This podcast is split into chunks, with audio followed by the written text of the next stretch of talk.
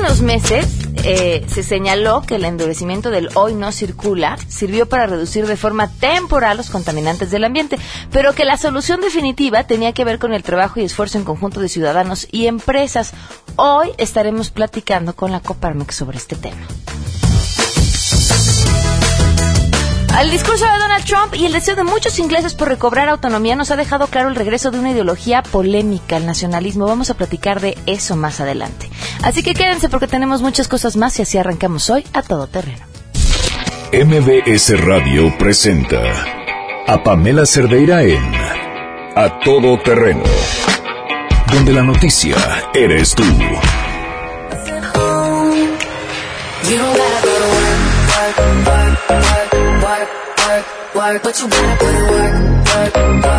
12 el día con 6 minutos. Bienvenidos a Todo Terreno. Muchísimas gracias por acompañarnos. Eh, soy Pamela Cerdeira. Vamos a estar aquí hasta la una de la tarde. Muchísimas cosas que comentar. Pero miren, arrancamos rápidamente con las formas de ponerse en contacto. El teléfono en cabina es 5166-1025. WhatsApp 553332. 9585, el correo electrónico a todoterreno arroba mbc.com y en Twitter y en Facebook me encuentran como Pam Cerdera. Por cierto, saludos a Rafael que dice te veo y te escucho. Muchísimas gracias Rafael. A través de la página de Noticias MBS en noticiasmbs.com pueden estar al tanto de lo que sucede en el programa también de forma eh, visual. Eh, gracias a Javier García, ya pasando lista presente, Eduardo Ayala, muchísimas gracias. Eh, muchísimas gracias a todos por sus mensajes. Algunos, perdón, que todavía no tengo sus nombres agregados y entonces me cuesta trabajo mandarles saludos y si los doy por el número de teléfono me la van a mentar después ustedes. Les quería compartir esto, lo leí el día de ayer. Eh, los que me conocen saben que no sé absolutamente nada de fútbol, pero creo que esto va mucho más allá.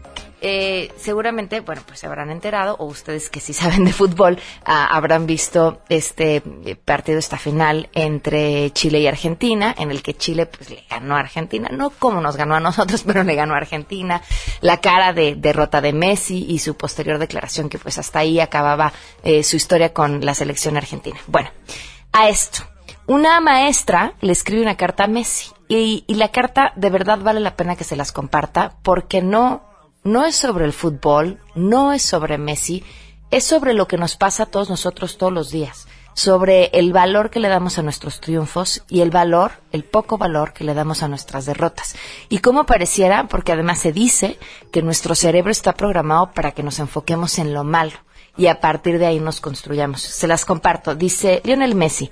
Probablemente jamás leas esta carta, pero la escribo igual, no como hincha del fútbol, sino como docente argentina. Esa profesión que elegí me apasiona como vos la tuya. Podría escribirte sobre la maravilla de tus talentos para el deporte más amado de nuestro país, sobre el placer que me moviliza ser una de las generaciones que pueden verte desplegar la magia de tus botines, sobre la admiración que, que, desperta, que despertas en cada uno de los eh, gurises del mundo entero. Pero todo eso sería repetir frases hechas. Por eso voy a escribirte para que me ayudes en un reto mucho más complejo de los que hasta ahora enfrentaste. Quiero que me ayudes en la difícil misión de formar las conductas de esos chicos que te ven como un héroe futbolero y como un ejemplo a seguir. Por más amor y dedicación que ponga en mi trabajo, jamás tendré de mis alumnos esa maravillosa fascinación que sienten por alguien como vos. Y hoy verán a su más grande ídolo rendirse. Te ruego que no les des el gusto a los mediocres, a esos que frustrados por sus miles de metas no alcanzadas, vuelan, vuelcan sus rencores en un jugador de fútbol, a esos que opinan de todos los demás porque hacerlo es fácil y gratuito. Y te lo dice una maestra que con el abismal espacio que nos separa, lidia con esa liviana costumbre argentina de creer que el trabajo de otro es sencillo, que meter goles en un arco es tan simple como construir una casa o formar el futuro de una persona. Esa enferma necesidad de tocar siempre de oído, de ponernos en jueces insensatos que sentencian con desprecio y arrogancia el desempeño del otro, poniendo con valor solo las victorias y desmereciendo los errores como fracasos, esos mismos errores que nos hacen humanos en continuo aprendizaje. Por favor, no renuncies, no les hagas creer que en este país solo importa ganar y ser primero. No les muestres que por más éxitos que uno coseche en la vida, nunca terminará de conformar a los demás, y peor aún, no les hagas sentir que deben vivir para conformar a los otros. No les brindes ese mensaje errado de que a pesar de tantas adversidades superadas, a pesar de pelearla desde muy pibe para llegar a ser el hombre triunfador de hoy, a pesar de asumir responsabilidades desde muy temprana edad, de haber luchado hasta con impedimentos físicos para lograr tus sueños, todo eso se opaca ante las críticas de los envidiosos que en el fondo solo desean ser como vos. Si vos que tuviste la familia acompañándote, que tienes un rico patrimonio personal y el apoyo de tanta gente, tanta gente, no logras, no lo logras, ¿cómo podrían ellos creerse capaces de continuar adelante pese a tantas batallas que día a día deben enfrentar? Y así continúa la carta que me parece maravillosa y les comparto a través de las redes sociales. Este, les digo, no es fútbol, no es Messi. Creo que es la historia de todos nosotros, todos los días, en la forma en cómo percibimos lo que logramos y cómo decidimos, pues, flagelarnos con lo que no. Vámonos con la información.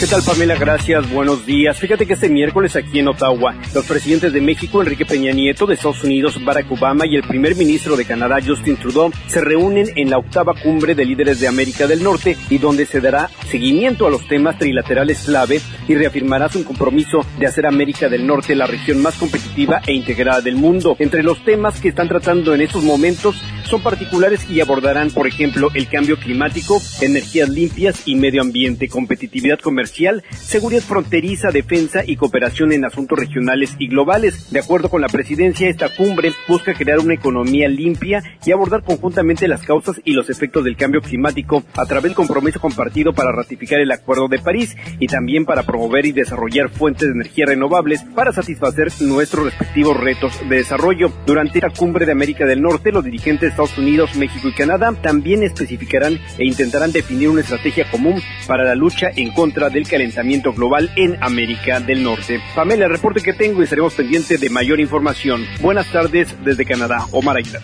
Del 1 de julio al 31 de agosto se abre la convocatoria para integrarse al programa de colaboración para promover la movilidad de investigadores y estudiantes, el Global Link Estancias de Investigación Ciclo 2017. Este programa de becas está dirigido a estudiantes mexicanos de licenciatura de tiempo completo, matriculados en una institución mexicana de educación superior, interesados en realizar una estancia de 12 semanas en una universidad canadiense entre mayo y septiembre del 2017 para elaborar un proyecto de investigación en una disciplina académica de su interés. Con esta iniciativa, además de estrechar los lazos de amistad entre México y Canadá, se beneficiará a 360 estudiantes mexicanos y 100 canadienses en un periodo de tres años. Estas becas incluyen el costo de pasaje aéreo, visa, seguro médico, gastos de manutención, alojamiento, mentores del MITAX Global Link, proceso de selección, evaluación y gastos de investigación, en donde por ciento se va a investigar principalmente sobre temas de nutrición, matemáticas, química, biología médica, ingeniería eléctrica, desarrollo sostenible, medio ambiente e ingeniería mecánica. La convocatoria, abierta del 1 de julio al 31 de agosto a través del portal de internet www.dgric.gov.mx. Les ha informado Rocío Méndez. Gracias, Pamela. Buenas tardes a ti también al auditorio. La Secretaría de Hacienda informó que para el mes de julio de este año el precio máximo aplicable para la gasolina magna será de 13 pesos con 40 centavos por litro. Para el caso de la premium será de 14 pesos con 37 centavos por litro, mientras que el precio del diésel se mantiene sin cambios en 13 pesos con 77 centavos por litro. Y es que la Secretaría de Hacienda dio a conocer los precios máximos de los combustibles que estarán vigentes en el mes de julio y que serán menores en 1.3% para el caso de la gasolina magna, 0.1% para la premium. Finalmente el diésel observa una disminución de 3%, pero queda igual que el mes pasado. Para Noticias MBS, Citlali Sáenz. Ante los rumores difundidos por gente que dijo quiere que le vaya bien a su administración, el jefe de gobierno Miguel Ángel Mancera aclaró que no habrá ningún alza a la tarifa del metro y terminará su sexenio con el precio establecido de 5 pesos. No va a subir el metro en mi administración, ni una alza más. No vamos a subir ya la tarifa del metro, será la misma tarifa del metro, así vamos a entregar la administración con esta tarifa. Entonces que se despejen los rumores, no habrá ninguna alza de la tarifa del metro en esta administración. Esta va a ser la tarifa que vamos a entregar. Al encabezar el evento de reincorporación de trenes para las líneas A, 4 y 6 del sistema de transporte colectivo Metro, Mancera Espinosa destacó la importancia de estas acciones, pues se ofrece más capacidad de servicio a los usuarios, informó Arturo Damián.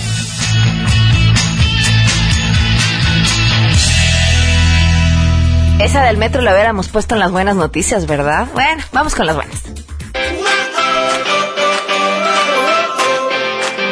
Suma otro estado a la aprobación del eh, matrimonio igualitario. En esta ocasión es ahora Morelos y Nora Bucio nos tiene toda la información. Te escucho, Nora. Buenas tardes. Pamela, te saludo con gusto y de la misma forma al auditorio. Y efectivamente, el Pleno del Congreso de Morelos se mantiene tomado por activistas a favor de la familia, quienes desde la tarde de este martes acudieron al recinto legislativo y buscaban con ello impedir que los diputados aprobaran el matrimonio igualitario. Alrededor de la una de la mañana, Pamela, los legisladores, con la ausencia de los diputados panistas, procedieron a la aprobación de esta reforma constitucional y a partir de la próxima semana se espera que el gobierno del estado pudiera estar publicando en el periódico oficial la misma para que a partir de ese momento las organizaciones de la diversidad puedan realizar matrimonios. Inicialmente se habla de matrimonios colectivos en tres municipios del estado de Morelos.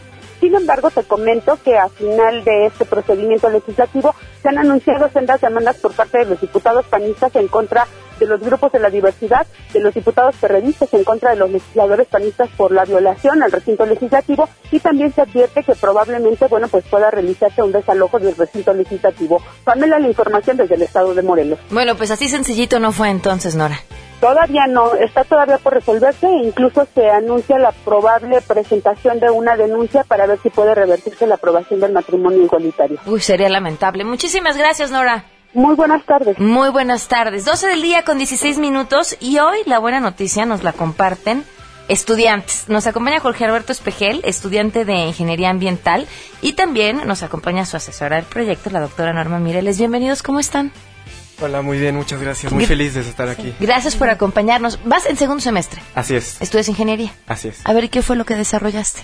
El proyecto es eh, la conversión del lirio acuático. Esta es una planta eh, que es plaga actualmente en Xochimilco, por ejemplo, y en muchos lugares del mundo.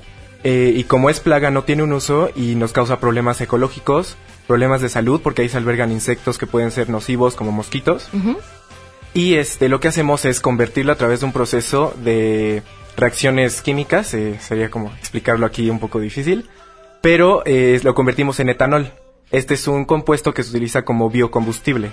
¿Qué tan caro es transformarlo en etanol? Ahorita al inicio del proceso todavía como compramos todo, todo el material a baja escala, no lo compramos en mayoreo, básicamente estamos gastando en ácido sulfúrico entre en material y, y los demás compuestos como 500 pesos por cada 5 litros, 5 kilos de lirio. Más el proceso. Estamos hablando Me de dejaste puros- en las mismas. O sea, si lo comparamos con eh, el combustible actual, el, o sea, ¿cuánto cuesta comparado con lo que a través de este proceso, que además es ecológico, que además ayuda a una serie de cosas? No puede ser comparado ahorita Ok, por el tamaño de proceso. La empresa eh, Pemex y, toda- y la petroquímica básica ya tiene todo una estructura que obviamente eso abate los, los costos. No podemos ahorita tener una comparación. Ah, ok, perfecto. Ahora, ¿qué sigue con este proyecto? Pues ahorita estamos en, en conjunto trabajando la Salle con el Centro Universitario México, que es donde salió el proyecto, y estamos en el proceso de aumentar eficiencia, de dejar el proyecto lo más detallado posible para eh, diciembre viajamos a, a Suecia a presentarlo frente a, a los premios Nobel. Y este, pues bueno, ese es hasta ahorita la, la- el trabajo de laboratorio, eficientar más. ¿Cuántos mexicanos van a viajar a presentar sus proyectos? Uno nada Uno. más. un Solo proyecto. tú. Solamente él, bueno, y yo. Y va en Y yo, segundo sí. semestre. ¿Tú eres maestra suya o Sí, te yo fui maestra de él en sexto, sexto de preparatoria. Ok. Oye, pues más alumnos como este, ¿no? Y más maestras como esta, por supuesto. De hecho, la escuela tiene un taller que se llama Jóvenes a la Investigación, donde hemos tenido varios premios. Hemos les- eh, estudiantes de la escuela han viajado a Kenia, a Nueva York, Argentina, Canadá, Colombia. co- eh, Turquía. De hecho, tuvimos dos años consecutivos. Se ganó el premio a Turquía, los dos los dos premios desde el punto de vista ecológico, pero en uno no se pudo ir por la- el problema que hubo de la influenza. Ok.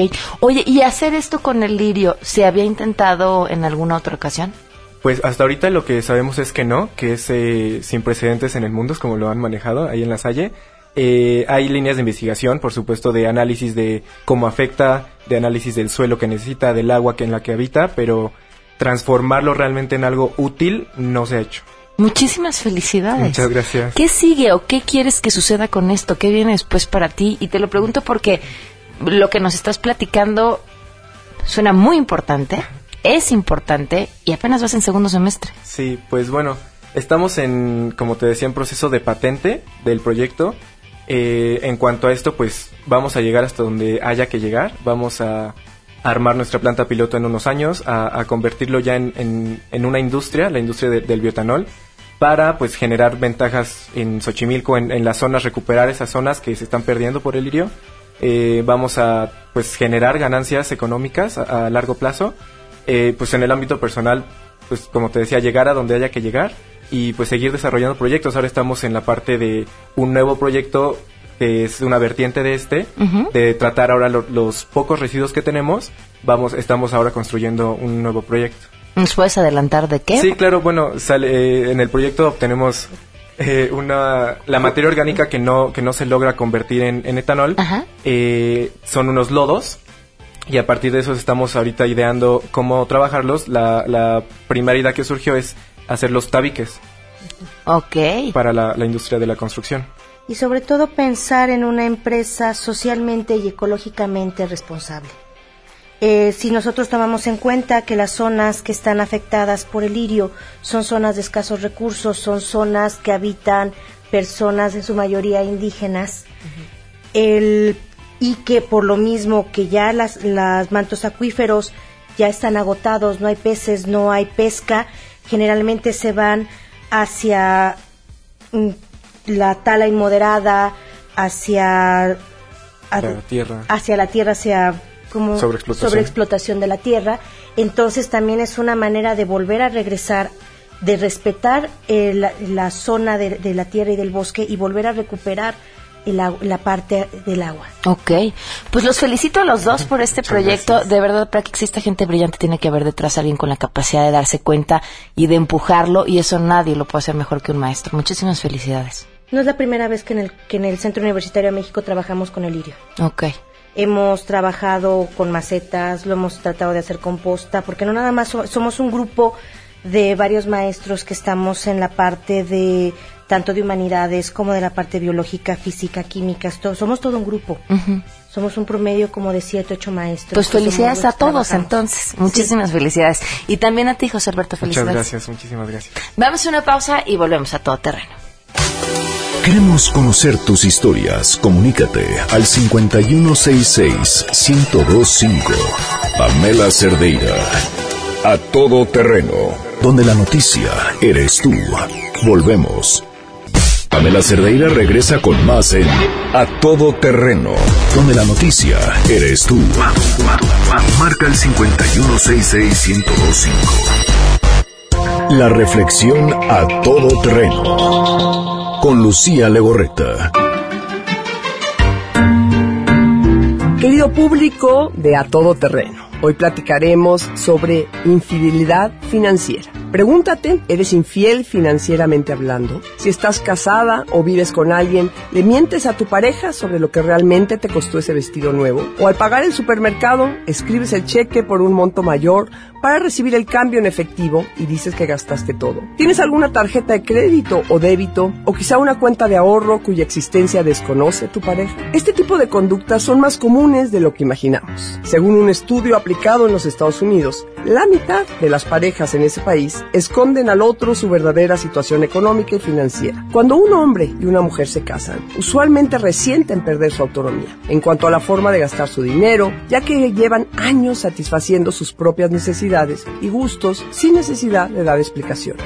Sin embargo, una vez casados, la situación es distinta. A lo largo de nuestra vida de matrimonio, hay ciertos eventos financieros o etapas de transición que son un gatillo en la relación. ¿Cuáles serían estos eventos? El primero de ellos, comprometerse a vivir juntos, que puede llevar consigo un acuerdo prenupcial, forma de manejar el dinero y las aportaciones de cada uno. Casarse, que puede implicar los gastos de boda, luna de miel o inicio de la vida en pareja. El nacimiento del primer hijo, que son los gastos de embarazo, parto y del nuevo bebé. También el pensar si ella dejará su empleo o regresará a trabajar perder el empleo en ambos integrantes y que impacta tanto en lo emocional como en lo financiero. Crisis de la mediana edad cuando alguno o los dos deben retirarse. El divorcio, además del efecto emocional, tiene un precio económico. Por último, padres ancianos cuando deben hacerse cargo de ellos. Uno de los puntos más importantes para establecer una relación duradera es hablar abiertamente y francamente con la pareja de temas financieros. De aquí la importancia de establecer citas de dinero, en las cuales se hable del ingreso de ambos,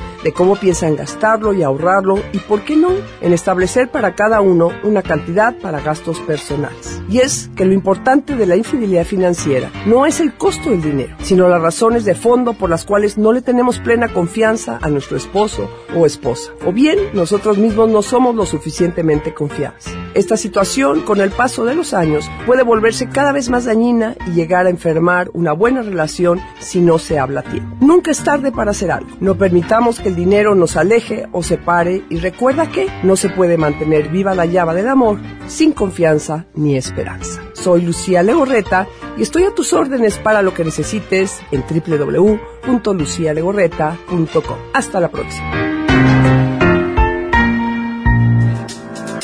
Got this feeling inside my bones.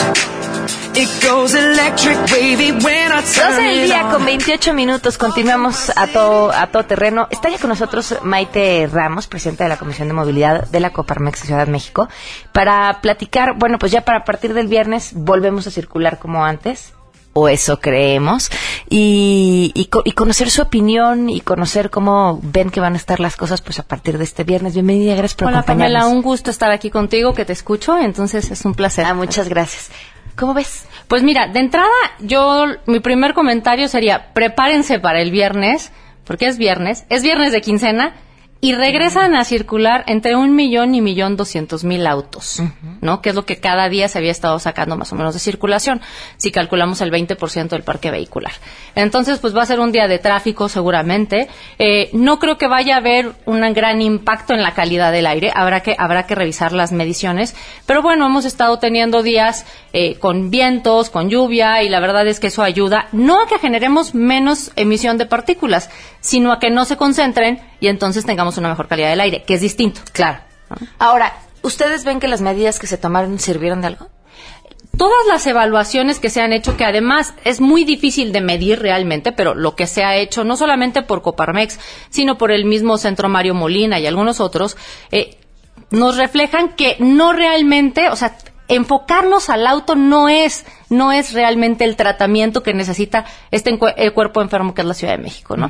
La Ciudad de México es un cuerpo que hoy tiene el aparato circulatorio enfermo, que son todas las venas y arterias, y que ahora nos hemos dado cuenta y nos hemos concientizado de que el aparato respiratorio también está a punto del colapso.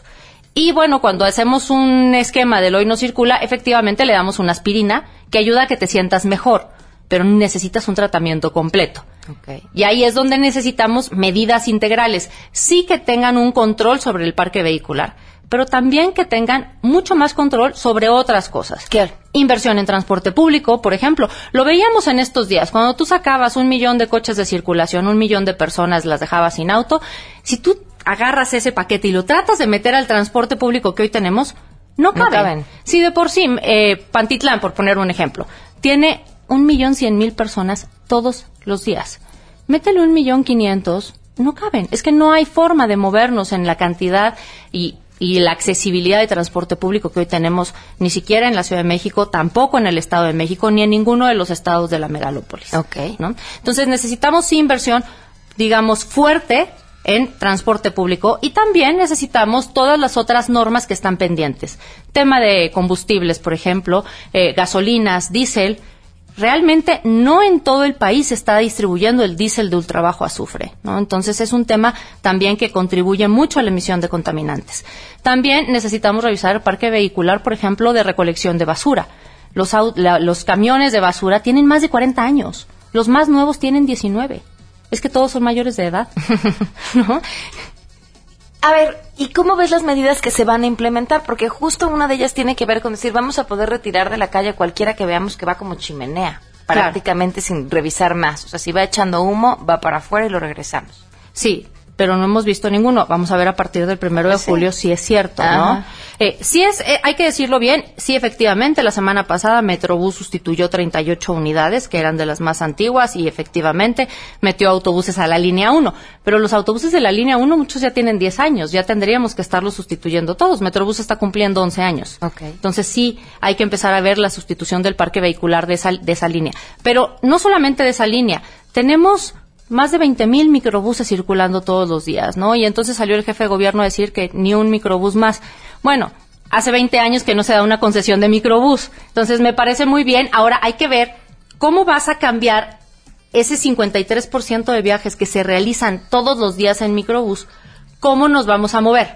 Oye, espera, hablas de no se da una concesión, pero además hay un vacío legal en el tema de los microbuses enorme. Enorme. No se sabe bien cuántos tienen, no se sabe quién tiene, quién tiene las rutas, o sea, si operan pues en tierra de nadie. En tierra de nadie porque eh, Semovi tiene un registro de cuántas concesiones tiene, pero eso no quiere decir que sean el número de microbuses, porque hay algunos que no se usan, hay algunos que ya se sustituyeron, y tienes toda la razón. Si tú preguntas cuántos microbuses hay en la calle, todo el mundo te va a dar un número distinto.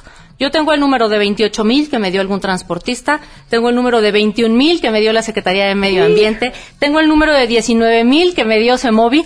No sé bien a cuál le haces caso, ¿no? Y en alguna declaración por ahí el jefe Mancera dijo que, de gobierno dijo que 15 mil. Entonces, pues bueno, por eso digo que casi 20 mil para hacer un promedio. Un redondeo. un redondeo, ¿no? Pero es, es, es, es triste. Sí, claro. Es una preocupación. ¿Y cómo vas a hacer? Yo coincido perfectamente. Saquemos a todos los microbuses. Me parece maravilloso. Pero tienes que darle una alternativa a la gente que hoy se mueve en microbús, porque además generalmente son las zonas más complicadas, más pobres y más alejadas. Porque pues sí, si tú vas a la Roma, a la Condesa y a Polanco, tienes metrobús, tienes autobuses nuevos, pero cuando te empiezas a ir a la Jusco o a Iztacalco o a Iztapalapa, pues resulta que no te los vas a encontrar, te vas a encontrar combis y micros, ¿no? Entonces, sí necesitamos hacer una sustitución inteligente y eficiente. No es que yo esté en contra de autobuses híbridos, me parece maravilloso. Nada más que un autobús híbrido te cuesta el doble que un autobús normal. Entonces, ¿quién lo va a pagar?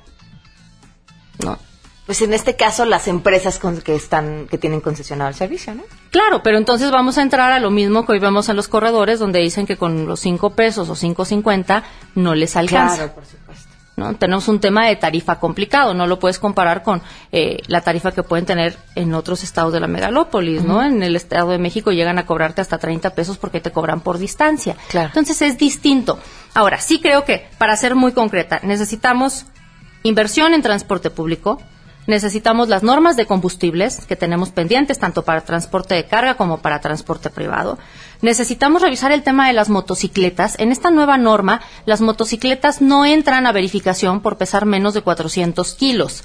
La realidad es que los verificentros no tienen el equipo necesario para hacer una verificación en una motocicleta. Entonces sí creo que hay que entrarle al tema, hay que discutirlo y hay que invertir y también eh, pues verificar a las motocicletas porque no quiere decir que porque sean más pequeñas no contaminan. Incluso pueden llegar a contaminar más que un auto que esté en buenas condiciones si la motocicleta es una motocicleta de dos ciclos, es decir, que no, no procesa el combustible sino que nada más genera la, la, emisión de contaminante, ¿no? Y también el tema de la industria. Eh, dicho por el mismo secretario Paquiano, la refinería de Tula genera el 10% de las emisiones contaminantes. ¿Qué vamos a hacer? ¿Qué vamos a hacer para eh, tener normas también de eh, emisión de contaminantes en el tema de la industria y poder tener reglas claras y piso parejo? Que eso sería lo justo. Bueno, ¿y ven intenciones de que realmente se tomen estas decisiones que son a largo plazo y que implican muchísimas cosas y tocar y pisar también muchos intereses? Sin duda, sin duda. Eh, creo que aquí estás teniendo una problemática porque la fuerza que puede tener Pemex, por ejemplo, en el tema de los combustibles, si no tiene la capacidad para distribuirlos, pues obviamente la Semarnat se puede ver limitada, ¿no? Igual en el tema eh, de los eh, vehículos particulares, ¿no? Pues entra también todo el tema de las eh, distribuidoras de, de autos y, de la venta de, de, autos. También en los autobuses, por las armadoras, ¿no? Va a haber quien te promueva más a gas natural o híbrido o eléctrico. Claro, depende de quién se enfoque o quién tenga eh, su fuerte. Creo que aquí lo importante es, como tú bien dices, tener claro el beneficio en corto, mediano y largo plazo y cuál es la inversión que se necesita tener para la mayoría de la gente y no pensar solamente en un sector, que es como hoy se hacen muchas veces las inversiones. Oye, ¿te parece si te buscamos en 15 días que ya estemos de nuevo con el sistema nuevo, viendo cómo están funcionando los verificentros y qué está pasando para evaluar por lo menos? Me parece perfecto, porque además habrá que ver qué pasa no solamente en la ciudad, sino en el resto de los estados y ver cómo van con las tecnologías. porque hoy nada más lo tienen Ciudad de México y Estado de México. Sí, claro. Maite, muchísimas gracias. Muchísimas gracias a ti, Pamela. 12 con 37, volvemos. Si te perdiste el programa A Todo Terreno con Pamela Cerdeira, lo puedes escuchar descargando nuestro podcast en www.noticiasmbs.com. Estamos transmitiendo 24 horas al día. 180.000 watts de potencia. Desde Mariano Escobedo 532, Ciudad de México. XH MBS 102.5 cuatro personajes juntos para hacer historia. Más allá de comentarios ácidos y objetivos, está el periodismo deportivo. Escucha Deportes MBS con Memo Schutz. ¿Cuál fue esa palabra? No, dilo, dilo, dilo, ¿cómo, cómo fue? Robando, robando. El pollo. A ver, el tema era Alan Pulido, ¿no? Sí, sí, sí, sí, sí. No las drogas. El Furby. ¿Cómo, ¿Cómo crees? ¿Cómo manejas un vestidor tan difícil? Y el pelón Gomis. Me tienen aquí amordazado. Yo no me dedico a los deportes. ¿Por qué, ¿Por qué me traes? ¿Por qué me obligas a venir? Lunes a viernes, 3 a 4 de la tarde, por MBS 102.5. Deportes MBS. Periodismo deportivo. Bienvenidos a Joselandia, ciudad donde solo vive José. Aquí puedes pasarte los altos o estacionarte tapando la entrada de una casa. Total, todas son de José. Tirar basura en la calle no importa. Hay muchas calles donde José puede caminar. No corras para ir al baño. Toda la ciudad es tu baño. En esta ciudad no vive solo. Hay 22 millones como tú. Fomentemos los valores que nos permiten vivir en sociedad. Asociación de Radio del Valle de México. ARBM.mx. Demostraremos que Julio es el más valiente y no se raja. Y si rajas, pongo todos los chiles, atún y mayonesas al 3x2. ¡Ajúa! Sí, solo yo doy todo el atún, mayonesas y chiles en lata al 3x2. En Soriana y Comercial Mexicana. Del 27 al 30 de junio. ¡Julio, Julio! Pamela Cerdeira está de regreso en A Todo Terreno. Únete a nuestra comunidad en facebook.com. Diagonal Pam Cerdeira. Continuamos personas vienen acá a través de la frontera que no son personas que queremos acá y sinceramente no son personas que ni México ni otros países, yo hablo de otros países también, hablo por toda Sudamérica, Latinoamérica, hablo de todo el mundo.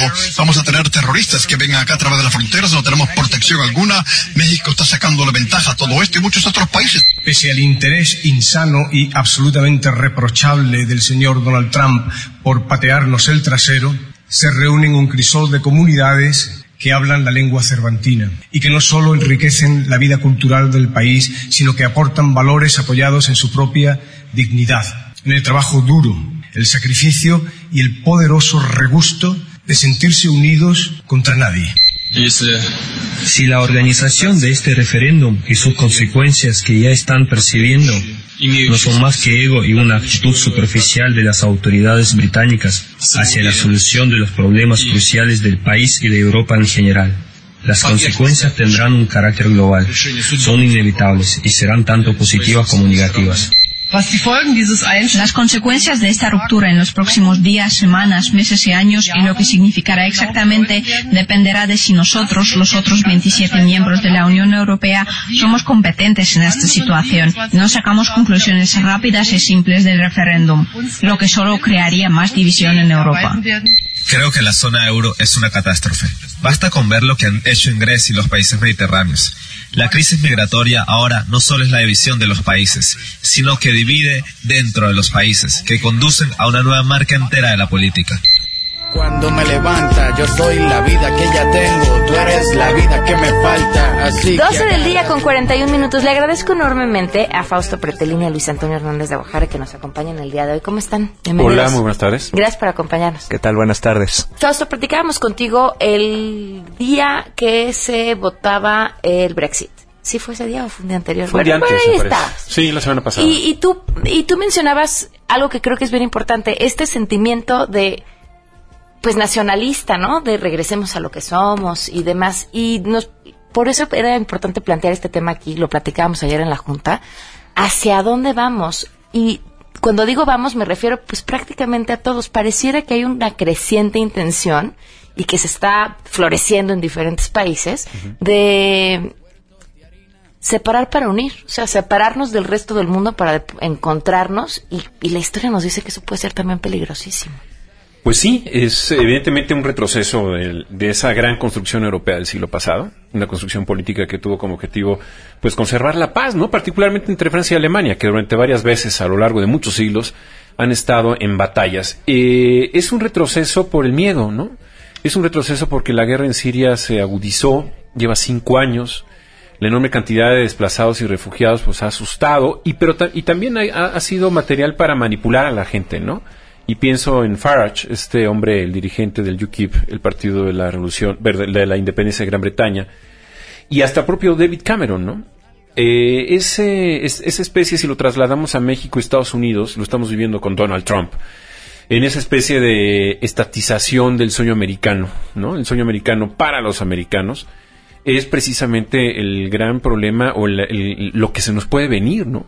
O sea, si, si se depreció la moneda, si se devaluó el peso frente al dólar por esta decisión del Brexit, imagínate lo que pasaría si cumpliera lo que dijo ayer, ¿no? Donald Trump, de decir, bueno, vamos a desconectar el Telecán, eh, vamos a negociar y si no les gusta a los canadienses y mexicanos, pues bueno, lo, lo- lo eliminamos, ¿no? Bueno, eso sí sería una bomba porque es nuestro principal socio y ahí sí no te digo ni cómo estaría el, peso, ¿no?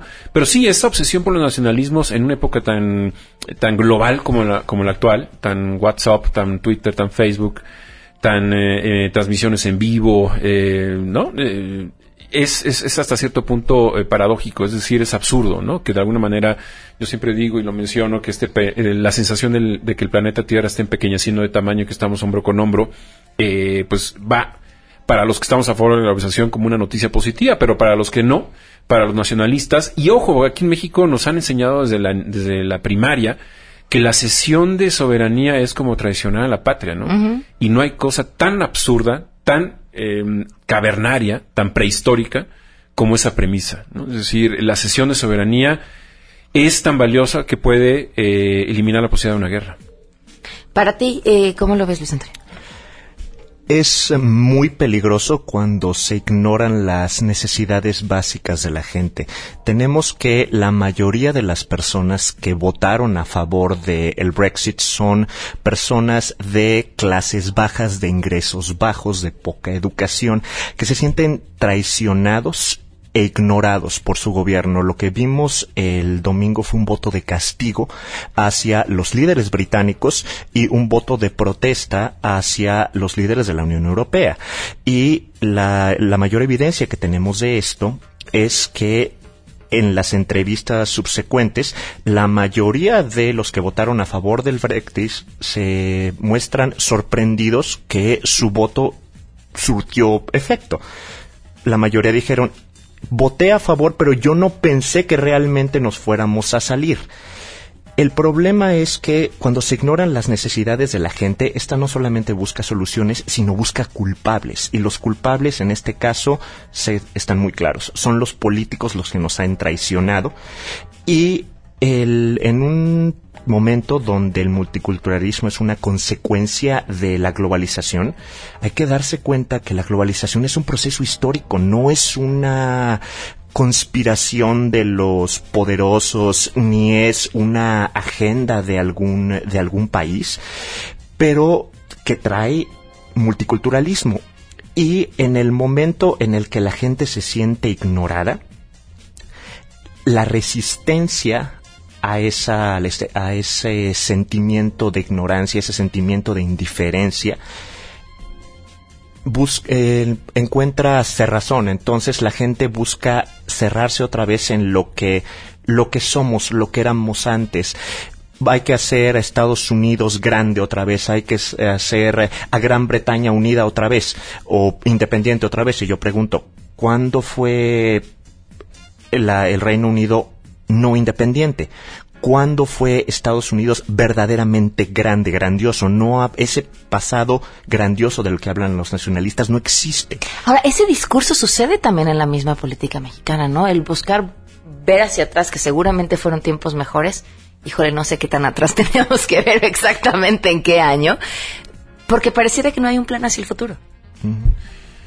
Sí, bueno, es, es un poco la cultura priista, ¿no? el, el nacionalismo exacerbado, la no cesión de, de- de- de soberanía, eh, nos han inculcado mucho ese tema, ¿no?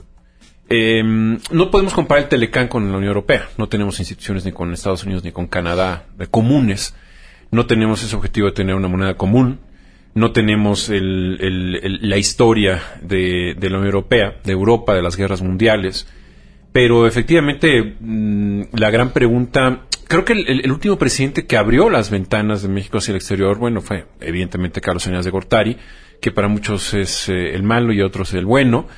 Eh, lo que sí es cierto es que vislumbró una época eh, como la que estamos viviendo actualmente, perdón, y, y tuvo a bien eliminar esa política de sustitución de importaciones que tanto mal causó a México, ¿no? Eso de que aquí en México se puede fabricar bicicletas, eh, paraguas, eh, televisiones, coches, eh, naves aéreas, eh, de astronautas, etcétera, etcétera. Bueno, pues David Ricardo, el británico, hace ya muchísimos años eh, comprobó en términos económicos que las ventajas comparativas se dan a través de la, de la exportación, del comercio internacional, ¿no? Y eso, pues, eh, evidentemente eh, tiene sus pros y sus contras, pero el, el consumidor final, al final de cuentas, al haber tanta competitividad, le puede llegar un producto mucho más eh, útil, más competitivo que si nada más ex- existieran los productos hechos en México, ¿no? En medio de estos discursos y sabiendo que además nos estará tocando cada vez más escucharlos, que es importante que la gente se lleve y sepa y, y tenga la mano cuando, cuando escuche sobre estos temas. El problema de nacionalismos como lo que resultó en el Brexit es que empiezan un efecto dominó.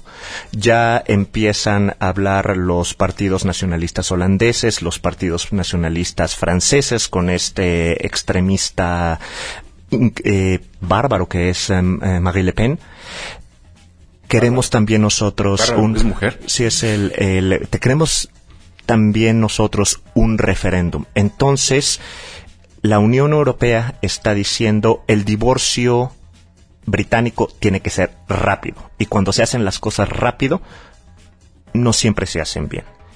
Hay potencial que se generen ciertos errores en las negociaciones y los radicales y los nacionalistas pueden aprovechar con el discurso de, ya ven, lo dijimos, Europa es malo y Europa tenemos que cerrarnos.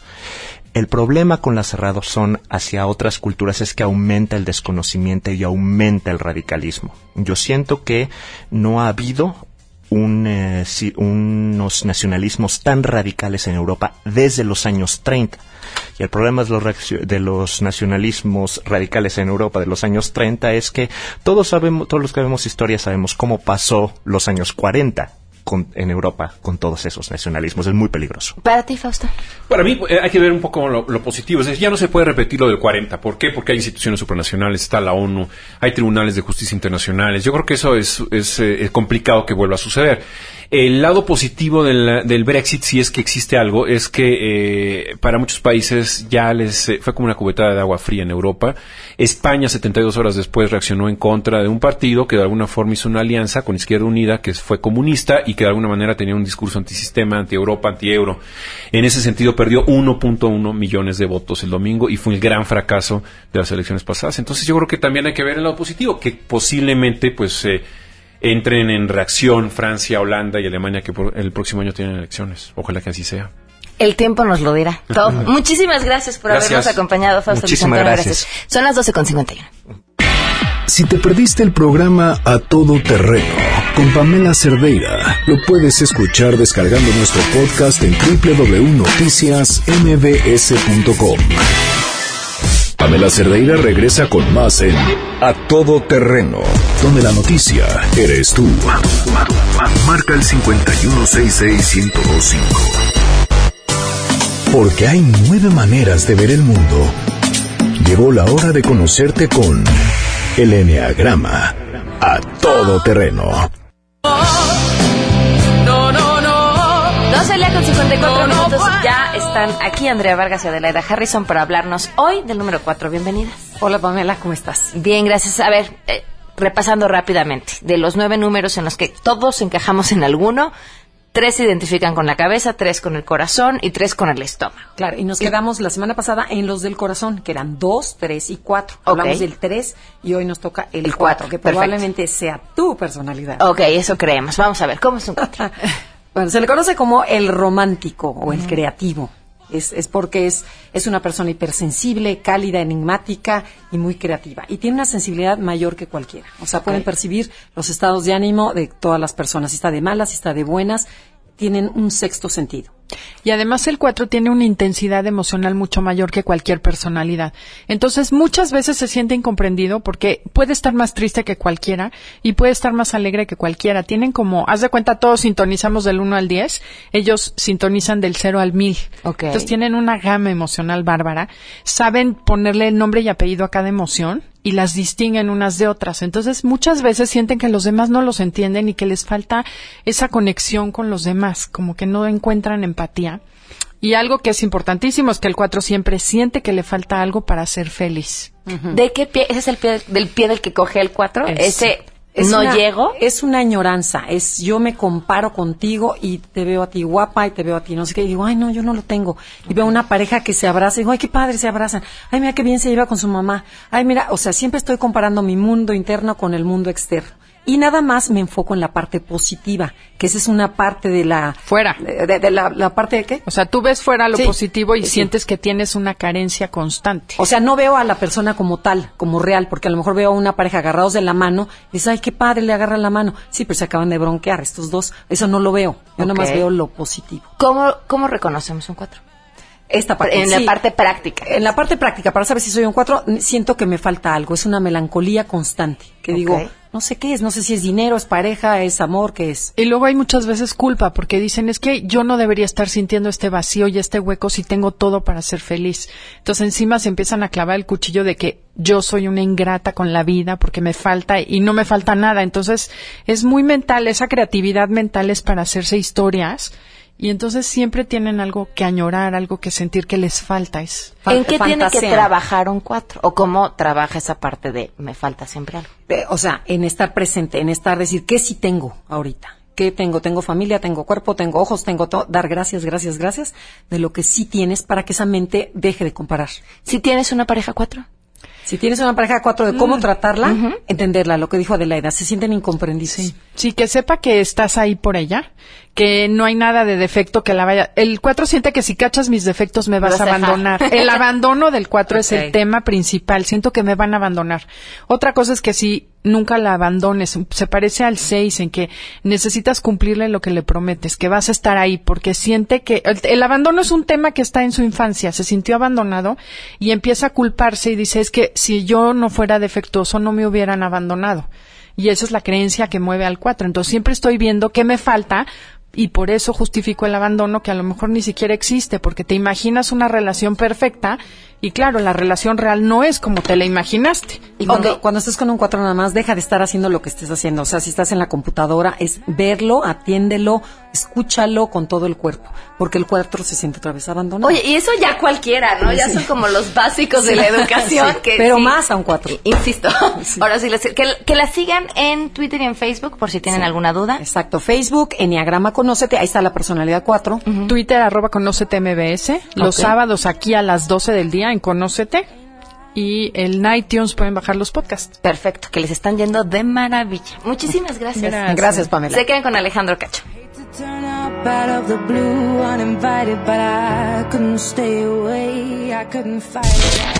MBS Radio presentó a Pamela Cerdeira en A Todo Terreno. Te esperamos en la siguiente emisión, A Todo Terreno, donde la noticia eres tú. MBS Radio, en entretenimiento, estamos contigo.